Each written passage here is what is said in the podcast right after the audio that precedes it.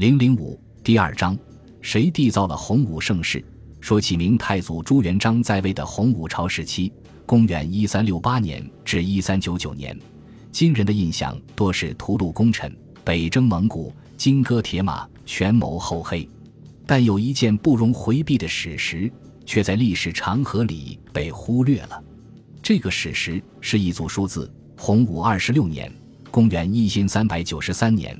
天下田八五七七六二三顷，户一千零六十五万两千八零四家，人口六零五四五八幺二人。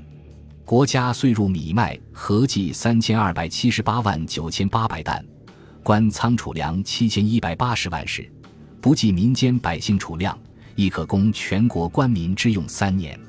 全国棉花总产量一千一百八十万三千余斤，果木种植总量十亿株。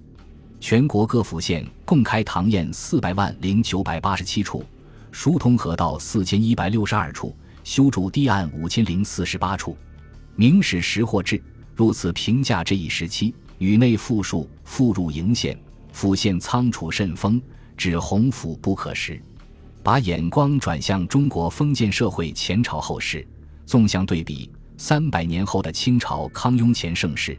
耕地总数最高未超过六百万顷，前代被称为附宋的北宋王朝，最高人口数字不过四千五百万。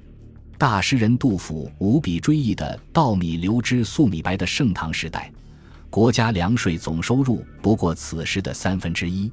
在横向对比同时代的世界，根据英国学者李约瑟的记录，十四世纪欧洲人口的最高水平，仅为此时中国的四分之一。